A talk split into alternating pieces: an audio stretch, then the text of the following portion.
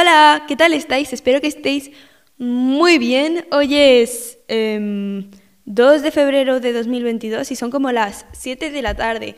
Ahora mismo estoy en directo en mi Twitch, me llamo Noa Ferbe para los que no lo sepáis y como ya dije en el último episodio, estoy haciendo una dinámica diferente en cuanto a los podcasts y los estoy grabando en mi Twitch para que vosotros podáis participar en él. Entonces, si queréis participar en mi próximo podcast, podéis seguirme en mi Twitch, Noaferve, con H, N O A H F E R V E, o en mi Instagram, que ahí estaré diciendo cuando eh, grabo podcast y cuando hago directos. Bueno, os preguntaréis de... Bueno, primero debería de contaros qué tal me ha ido la semana. La verdad, como el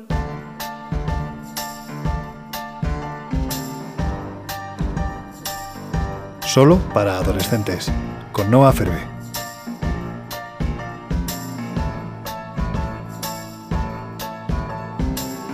¿Cómo me ha ido la semana? Pues como el culo. Porque os preguntaréis, pues he estado de globales de la segunda evaluación de segundo de bachillerato. Con deciros que en los últimos siete días he dormido en total unos, unas 12 horas, una media de entre 2 y 4 horas al día, os digo todo. Soy una persona a la que le encanta el café, como podréis saber por otros episodios. Lo he acabado aborreciendo, o sea, eh, huelo café y me dan ganas de vomitar.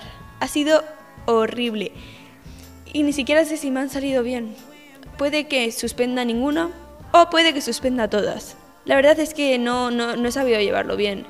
Lo he pasado muy, muy, muy, muy, muy mal. Eh, creo que ha sido de las peores veces que lo he pasado en exámenes de evaluación. Y creo que ha sido, bueno, no por mi... Es que se me han juntado muchas cosas. Ah, para los que no lo sepan, he tenido COVID. Casi me ingresan en el hospital. Ahora tengo un ventolín. Ahora tengo asma. No es, no es funny. o sea, yo decía, nada, nada, yo no, yo no voy a tener nunca COVID porque lo tuvo mi padre, lo tuvo mi hermano y yo no lo pillé. Dije, nada, yo soy inmune al COVID.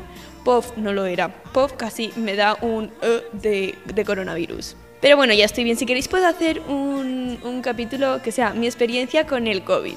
Pero este no va a ser. Este va a ser un capítulo que hemos estado debatiendo, bueno, y me han estado ayudando un montón la gente de mi directo en Twitch, porque hemos estado sacando temas y, y sacando conclusiones. Y el podcast de hoy va a ir sobre las relaciones, sobre cómo nos relacionamos. Hemos hecho como un pequeño esquemita y pues vamos a hablar... Uy, mierda que esto es el micrófono de Twitch. es que también me tengo que acostumbrar porque, claro, ahora estoy con dos micrófonos, el de Twitch y el, de, y el del podcast. O sea, un poco complicado. Vamos a empezar hablando de las relaciones con los padres. Es un tema un poco complicado para algunas personas ya que cada uno tiene una situación diferente en casa. Algunos tienen dos padres, otros dos madres, otros un padre y una madre, otros están divorciados, otros simplemente tienen un padre, o simplemente una madre, otros no tienen padres, y otros pues no sé, que hay un montón de tipos de padres y un montón de tipos de familia. Es complicado, la verdad. Em, hablar de estos temas ya que no se aplican de la misma metodología ni del mismo modo a todo el mundo. Pero creo que hay una especie de de cosa que todas las personas que tengan padres tienen en común. Y es de lo que voy a hablar hoy, en esta primera parte. Lo primero que vamos a hablar es de la confianza. Contarles las cosas a tus padres normalmente no suele ser una labor fácil. Más bien todo lo contrario, suele ser una cosa bastante difícil ya que puedes sentir que te van a juzgar, que no te van a entender o no les quieres meter demasiada presión encima por lo que te cuesta decirles la verdad de cómo te sientes. Igual a veces hay situaciones que tú puedes manejar solo, pero hay otras que no y nadie te va a entender mejor ni te va a intentar ayudar tanto como tus padres. Hay gente que tiene más confianza en su madre, otras en su padre y otras en ninguno de los dos. ¿Por qué, no, ¿Por qué nos pasan estas cosas? Es porque nos sentimos insuficientes. A mí muchas veces me pasa, sobre todo cuando voy a hablar de las notas, es que mis padres, por ejemplo, no, no me presionan. A mis padres les da igual que suspenda o que apruebe, les da totalmente igual. Pero mientras me haya esforzado no les importa, pero yo me siento insuficiente y siento que, aunque sepa que no, siento en el fondo que les voy a acabar decepcionando por no haber conseguido sacar lo que pretendía o que igual están haciendo un esfuerzo grande por llevarme a un colegio tal y que yo no lo estoy subiendo, sabiendo valorar y mi única labor es estudiar. Pero en verdad, cuando lo reflexiono y lo pienso con cabeza, no puedo dar más de mí. O sea, me tiro un montón de tiempo estudiando y me esfuerzo un montón. Y si no llego, no es mi culpa, es culpa de la mierda de sistema educativo que tenemos. Y ya lo hablé una vez y lo puedo hablar un millón de veces más. Es una puñetera mierda.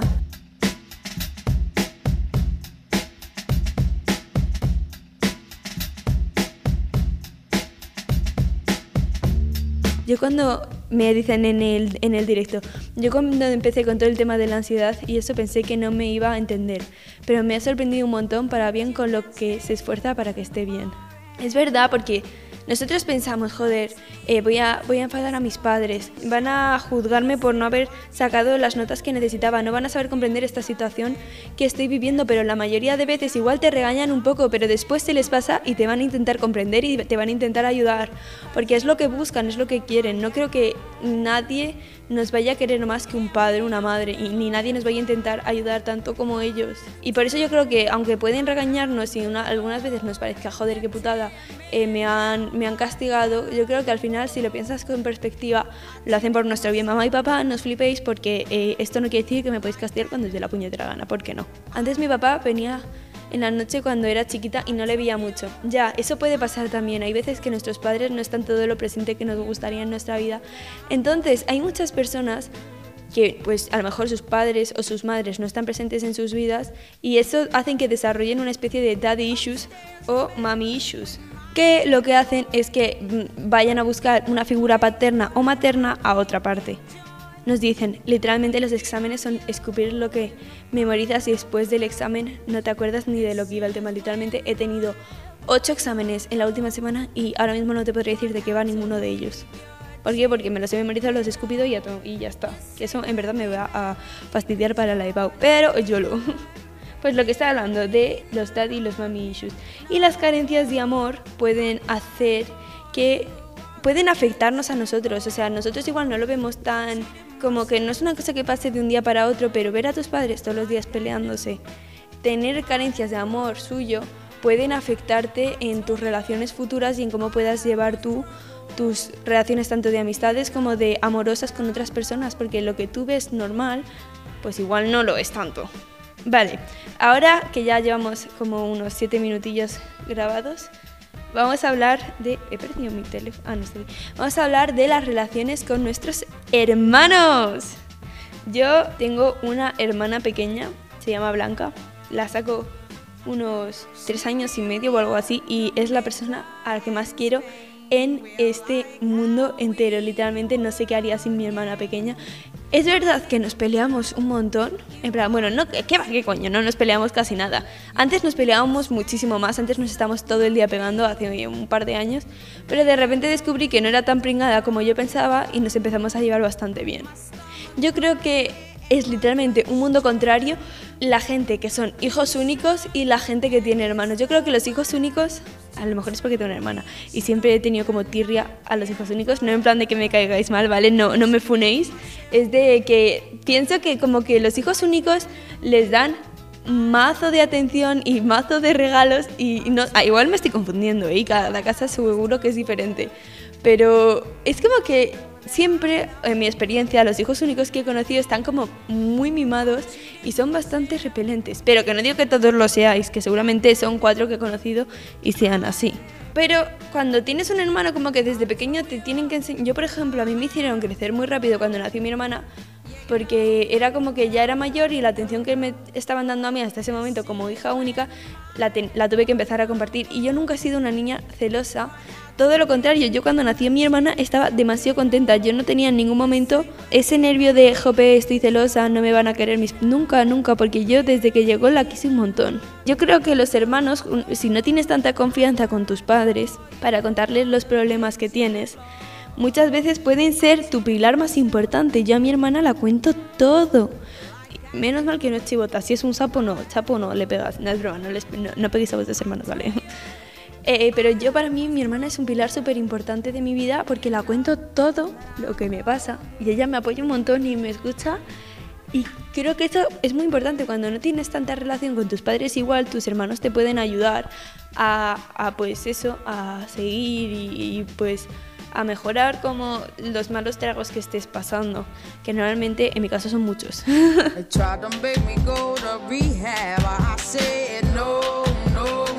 Igual los hijos únicos reclaman tanta atención por la soledad que sienten, porque yo creo que tiene que ser bastante solitario no tener hermanos. A mí me daría mucha pena no tener a mi hermana. Me pasó lo mismo cuando nació mi hermanito. Oh, qué monos. Bueno, vamos a cambiar de tema otra vez porque hoy va a ir de las relaciones, pero no voy a profundizar mucho en una. Si queréis que profundice en alguna en específico, me podéis escribir y lo haré en otro podcast. Pero ahora vamos a hablar de los amigos. Me ponen en el chat, yo ya no tengo amigos desde que empezó la cuarentena. Jope, pues eso es muy triste. Yo creo que, no sé, no tengo amigos. ¿Cómo que no tenéis, Eli, que no tienes amigos? Me tienes a mí asquerosa. O sea, ¿cómo que no tenéis amigos? Seguro que eso lo decís, pero en el fondo hay gente que se preocupa y os quiere. Igual os habéis aislado vosotros mismos de los demás. Decidme si es así, porque igual me estoy confundiendo y no es así. Hay, yo dividiría ahora mismo los amigos en dos partes. Los amigos que haces online, de esos que tus padres siempre te dicen, no te hagas amigos online, que te pueden raptar, bla, bla, bla. Es verdad, te pueden raptar. Ten cuidado y siempre que te hagas un amigo online, revisa que sea una persona verídica y que es lo quien te dice ser y todo eso. Pero si no, no hay ningún problema y hay un montón. Yo tengo un montón de amigos online, un montón de amigas. De hecho, una de mis mejores amigas es eh, a distancia. Sea, que sí que la conozco desde que éramos pequeñas, pero esa distancia se llama Goyuri y la adoro. Si lo estás escuchando, te adoro. Pero hay otras personas que conoces online y al final se vuelven tus besties for lifers y son la mejor persona. Y, a lo mejor en momentos que te sientes solo a través de una pantalla para la gente tímida a la que le cuesta hacer amigos o comunicarse en persona pues pueden ser una vía de escape bastante buena.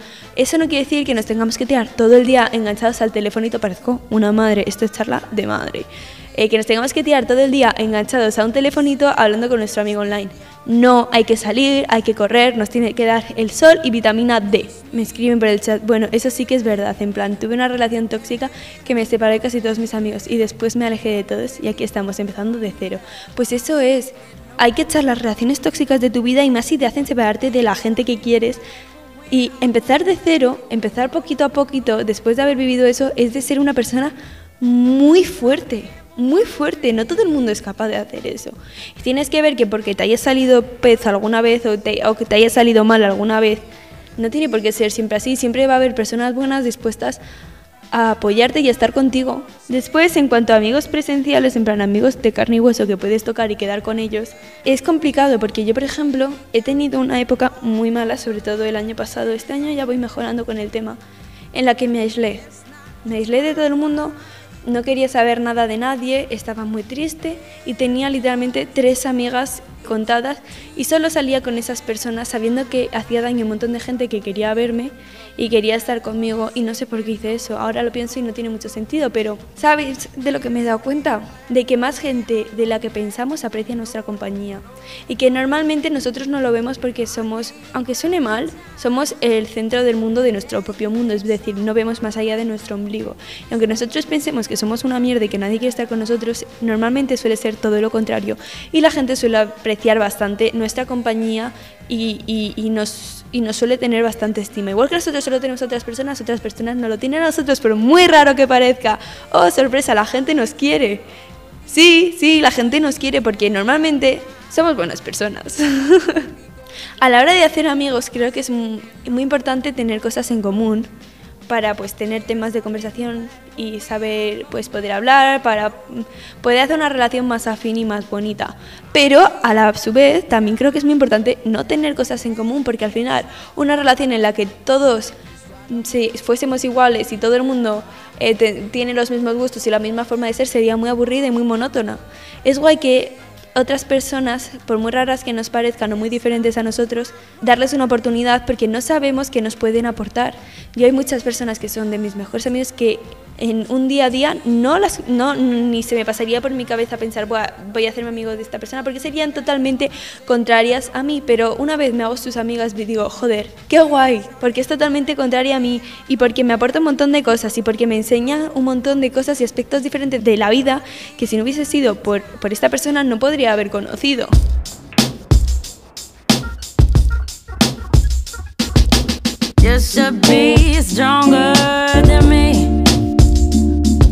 Muchos puntos de vista. Pues por ejemplo, lo que me refiero, esto es ya, pues no sé, dos amigos de diferentes ideologías. Mientras haya respeto, yo te respeto tu ideología y tú respetas mi ideología, no tiene que haber malos rollos. Y si encima tú me enseñas cosas de tu forma de ser, de tu forma de vivir, de tus costumbres y de tus religiones y de tus ideologías y de todo eso me los enseñas sin intentar convencerme de que yo me pase y me vuelva como tú. Si tú me enseñas tu forma de ser y tu forma de vivir desde el respeto y simplemente por el mero hecho de saber, para mí yo soy la persona más feliz del mundo porque me estás enseñando, me estás ayudando a crecer como persona, enseñándome nuevas culturas, nuevas formas de ser, nuevas religiones. A mí eso me parece muy, muy guay porque te hacen crecer esas personas que te ayudan a, a mejorar y a conocer y a saber, me parecen las mejores relaciones que puedes tener de amistad. Vamos a otro tema. Gracias por seguirme. Jope, ahora me está siguiendo todo el mundo. Muchas gracias Felipe por seguirme y Mario. Un beso. Vamos a cambiar a, a otro tema. Vamos a hablar de otro tipo de relaciones que es las relaciones amorosas. vale, vamos a seguir hablando. En el pastel no he tenido nunca ninguna relación amorosa. Bueno, pues de lo que os imaginéis. ¿Cuánto tiempo de podcast tienes grabado ya? Pues casi 20 minutos. Después se me quedará más corto porque lo edito y tal y se me queda más corto normalmente. Pero todavía me queda toda una página porque las relaciones amorosas vienen fuertes. Vale, creo que podemos dividir las relaciones amorosas en green flags y red flags. Y bueno, y cosas mm, básicas que mm, ni siquiera tienen que ser, oh, es que sabéis una cosa que me da mucha rabia cuando veo en un TikTok tipo, chicas, he ganado, me trata bien, o chicas, he ganado, me dice que estoy guapa. Cariño, eso es una cosa básica. Eso no es en plan he ganado, es lo mínimo. No es una cosa de lujo ni una cosa excepcional que tenga que hacer una pareja. Es una cosa básica. No sé si me entendéis, en plan, no esperéis menos, no os conforméis con menos, niñas y niños y niñas. O sea, todo el mundo, no os conforméis con menos, por favor, o sea, por Dios. ¿Qué tienen que haber básicos en una relación? Uno, confianza. La confianza es muy, muy importante. Si no tienes confianza, la relación no va a ir a ninguna parte. Tener la confianza de decir, esto me gusta, esto no me gusta, mira, me, me acaba de molestar esto que me acabas de hacer, esto que dijiste el otro día me hirió, estás más guapo así, estás más feo así. Todas esas cosas son cosas muy importantes para que las relaciones funcionen bien y creo que es en lo que se basa cualquier tipo de, relación, pero no solo de amorosas, de amistad, con padres, con madres, con amigos, con, con tíos, con primos, con hermanos, a todo el mundo. Lo más principal dentro de una relación es la confianza es la base de todo. Otros, mis seguidores también me han dicho que hay que saber perdonar. Discrepo. ¿Hay que saber perdonar? Sí, hay que saber perdonar, pero hasta cierto punto. Si me pones unos cuernos de aquí a Málaga que parezco un ciervo entrando por una puerta, no te voy a perdonar. Mm, te quiero, pero me quiero más a mí misma. I mean, las cosas son así. O sea, ya lo siento, pero no. O sea, no, no, no, no, no y no.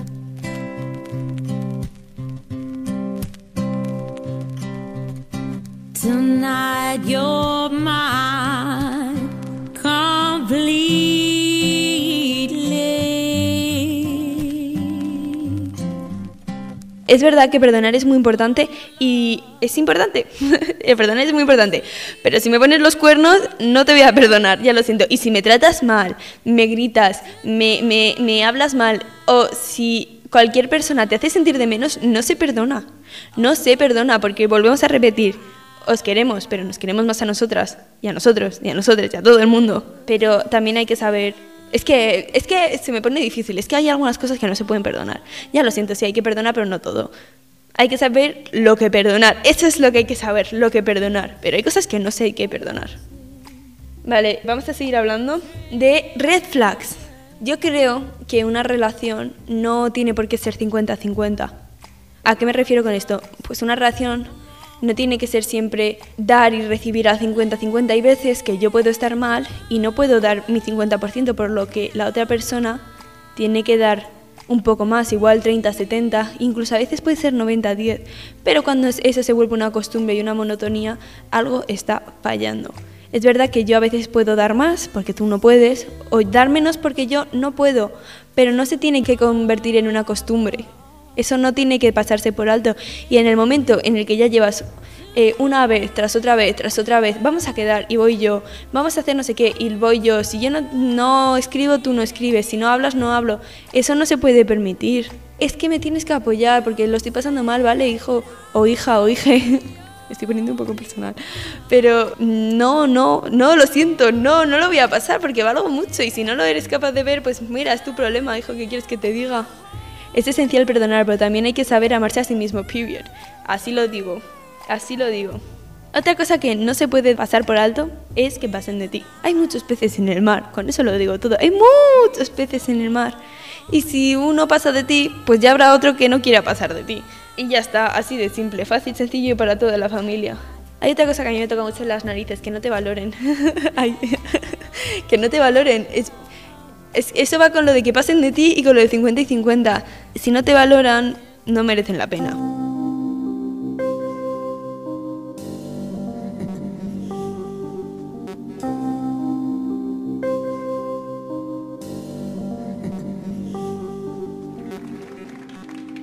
Vamos a hablar de las relaciones abiertas. Me han dicho que hable de las relaciones abiertas.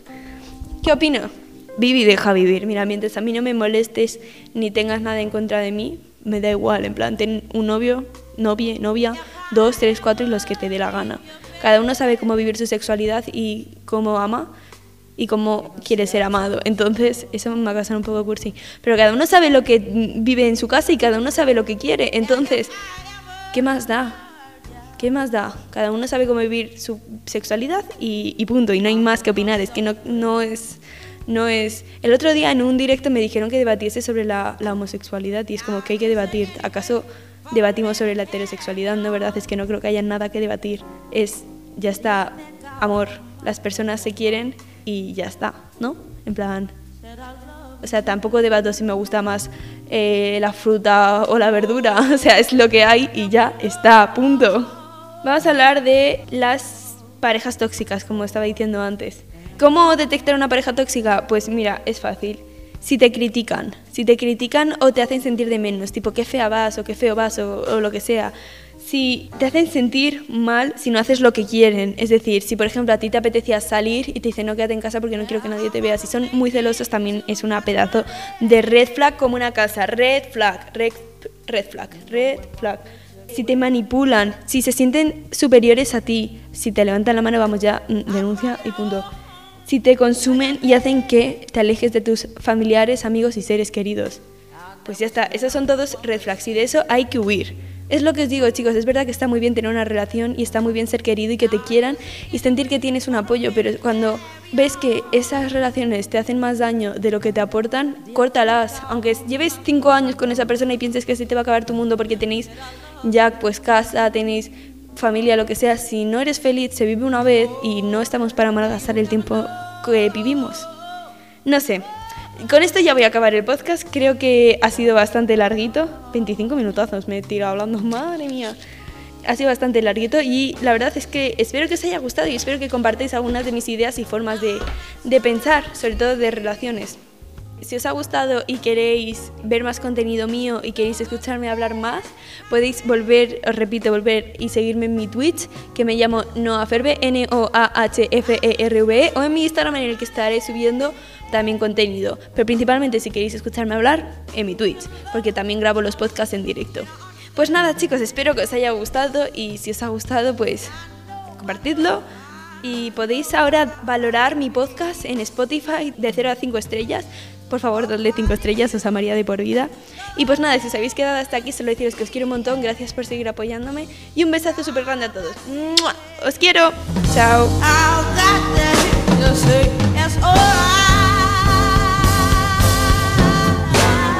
Solo para adolescentes. Con Noah Ferbe.